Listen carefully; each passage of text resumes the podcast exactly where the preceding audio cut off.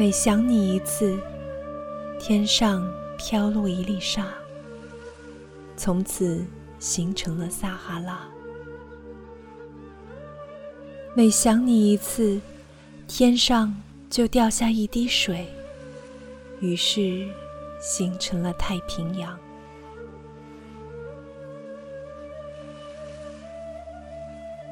大家好，我是滴滴，在洛杉矶向你问好。欢迎你收听为你读英语美文。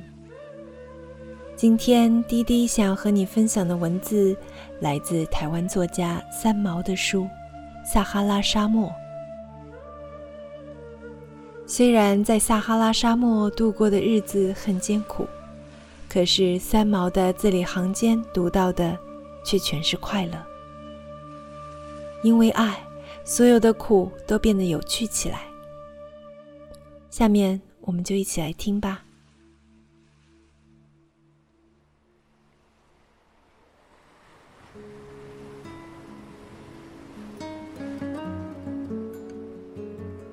A Desert Diner by San Mao, translated by Mike Fu.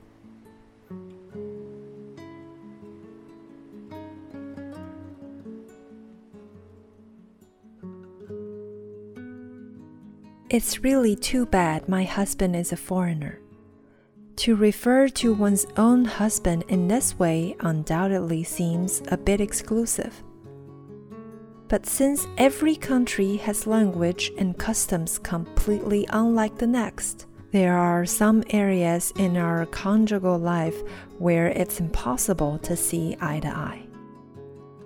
When I first agreed to marry Jose, I reminded him that we differed not only in nationality, but also in personality. Perhaps one day we might even argue to the point of physical confrontation. I know you can be moody, he replied, but you've got a good heart. Fight as we may, let's get married anyway. So we finally tied the knot seven years after we first met. I'm not involved in the women's lib movement, but I wasn't willing to toss aside my independence and my carefree spirit. I made it extra clear that I would still do things my way after marriage. Otherwise, we should scrap the whole idea. All I want is for you to do things your way, Jose told me. If you lost your individuality and flair, I wouldn't see any point in marrying you. Great to hear such things from the big man himself. I was very pleased. As the wife of Jose, I oblige him in terms of language. My poor foreigner, he still can't tell the difference between the Chinese characters for person and enter no matter how many times I teach him. I let him off lightly and speak his language instead.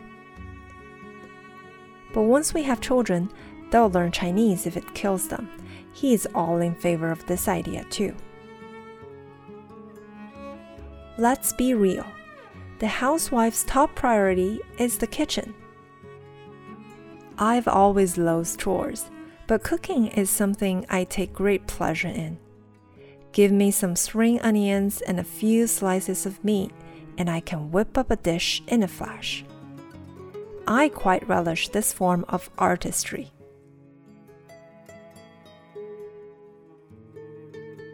My mother in Taiwan was devastated when she found out that I was moving to the barrens of Africa because of Jose's work. Jose is the breadwinner in our household, so I had to follow my meal ticket. No room for argument there. Our kitchen was dominated by Western food in those early days of marriage. But then assistance came to our household via airmail. I received vermicelli noodles, seaweed, shiitake mushrooms, instant noodles, dried pork, and other valuable foodstuffs in bulk. I was so overjoyed I couldn't keep my hands off it all. Add to that list a jug of soy sauce sent by a girlfriend in Europe, and the Chinese restaurant in our household was just about ready for business. A pity there was only one non paying customer to be had. Eventually, we had friends queuing up out of the door to come and eat. Actually, what my mother sent me really wasn't enough to run a Chinese restaurant, but luckily, Jose has never been to Taiwan. He saw that I had the cockiness of a master chef and began to have confidence in me. The first dish was chicken soup with vermicelli. Whenever he gets home from work, Jose always yells, Hurry up with dinner, I'm starving. All those years of being loved by him counted for naught. He clamors for food without even giving me a second glance. At least I won't have to worry about my looks going. Anyway, back to that chicken soup and vermicelli. He took a sip and asked, Hey, what's this? Thin Chinese noodles? Would your mother in law send thin noodles from such incredible distance? No way. Well, what is it then? I want some more. It's delicious. I picked up a noodle with my chopsticks. This? It's called rain. Rain? He was dumbfounded. Like I said, I do as I please in marriage and say whatever comes to mind. This is from the first rainfall of the spring. After mountain rain freezes over, the natives tie it up and sell it by the bundle to buy rice wine. It's not easy to come by. Jose still had a blank expression on his face. He scrutinized me, then the rain in his bowl, and said, You think I'm an idiot? I brushed his question aside. You still want some more? I still do, you charlatan, he answered. Afterwards, he would often eat this spring rain, and to this day, he still doesn't know what it's made from. Sometimes I feel sad that Jose can be so stupid. The second time, we had ants climbing a tree, or vermicelli with ground meat. I fried the noodles in a saucepan, then sprinkled shredded meat and juice on top. Jose is always hungry when he comes home from work. He chomped right into the noodles. What's this? It looks like white yarn or plastic. It's neither, I replied. It's nylon like the fishing line you use, processed white and soft by Chinese people. He had another mouthful and gave me a small smile. Still chewing, he said, So many weird things. If we really opened a restaurant, we could sell this one at a good price. Sheesh. That day, he ate his fill of upgraded nylon. The third time we had vermicelli was in a northeastern style pancake. The noodles minced very fine along with spinach and meat. You put shark fin in this pancake, right? he said. I heard this thing is pretty expensive. No wonder you only putting a little. I laughed myself to the floor. Tell your mom not to buy any more of this expensive shark fin for us. I want to write to her to say thanks.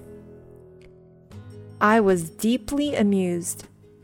Go and write to her now. I'll translate. Ha!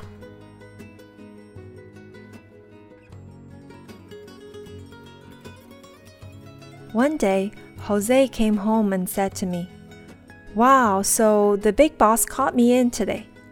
A raise? My eyes lit up. No. No? I grabbed him, sinking my nails into his flesh. Did you get fired? Oh, we're doomed. Oh my god, we. Let go of me, you psycho. Let me finish. The big boss said that everyone at the company has been over to eat at our house except for him and his wife.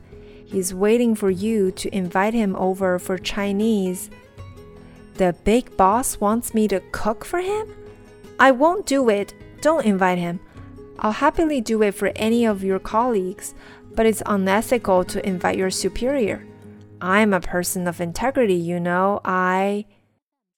I wanted to go on about the moral character of the Chinese people, but I couldn't explain it clearly. Then I saw the expression on Jose's face and realized I would have to choke down my morality. The next day, he asked me, Hey, do we have any bamboo shoots?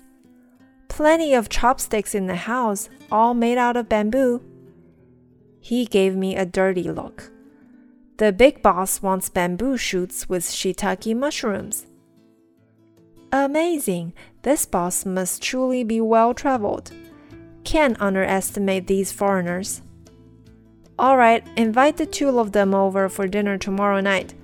I'll come up with some bamboo shoots, no problem. Jose looked over at me with great affection. It was the first time since we got married that he had gazed at me so amorously. What flattery! Too bad my hair was a tangled mess and I looked like death that day. The following night, I prepared three dishes ahead of time and kept them warm at a simmer. I set up the dinner table with a red cloth diagonally overlaying a white cloth and a candle holder on top. It was a lovely arrangement. Everyone enjoyed themselves thoroughly at the meal. Not only were the dishes perfect in presentation, aroma, and taste, I had also cleaned myself up nicely and went so far as to put on a long skirt. When the boss and his wife were getting ready to leave, they told me, if we ever have an opening in public relations, we hope you can fill in and be a part of the company. My eyes gleamed with joy. All this thanks to bamboo shoots with shiitake mushrooms. It was already late after we sent them off. I immediately took off the long skirt in favor of a pair of ripped jeans. Tying my hair up with some bands, I began furiously washing bowls and plates. I felt so much more at ease, both physically and spiritually, back in my Cinderella getup. Jose was very satisfied. Hey, the bamboo shoots and mushrooms were really tasty, he said from behind me. Where did you get the bamboo? What bamboo? I asked while doing the dishes. The bamboo shoots from tonight's dinner.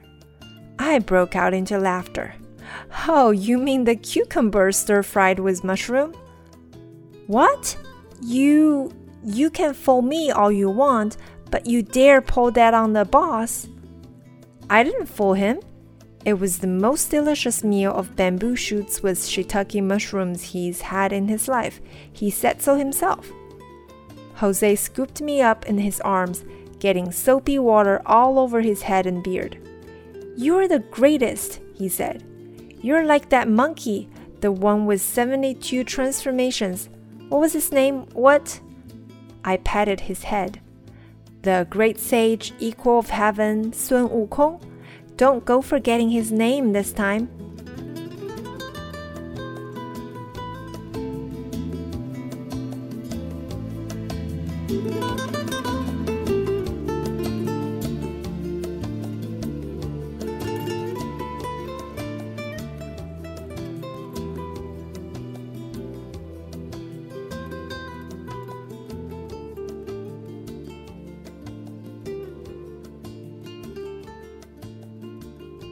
三毛好像一阵风，一个谜。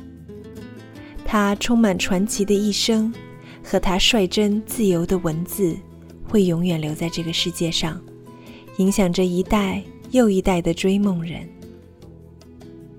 今天的节目到这里就要和你说再见了。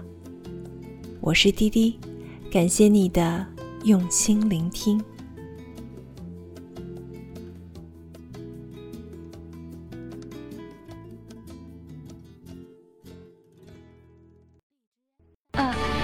根本没有考虑到他比我小，还比我大，这不是一个问题了，在我们之间。所以那个时候，我很不是很冲动的，我非常理智的就问他说：“何西，六年以前你说你最大的愿望就是要娶我，现在如果我跟你说我要嫁给你，是不是太晚了？他说天哪，他说一点也不晚，他就快乐的不得了，他也流下了眼泪。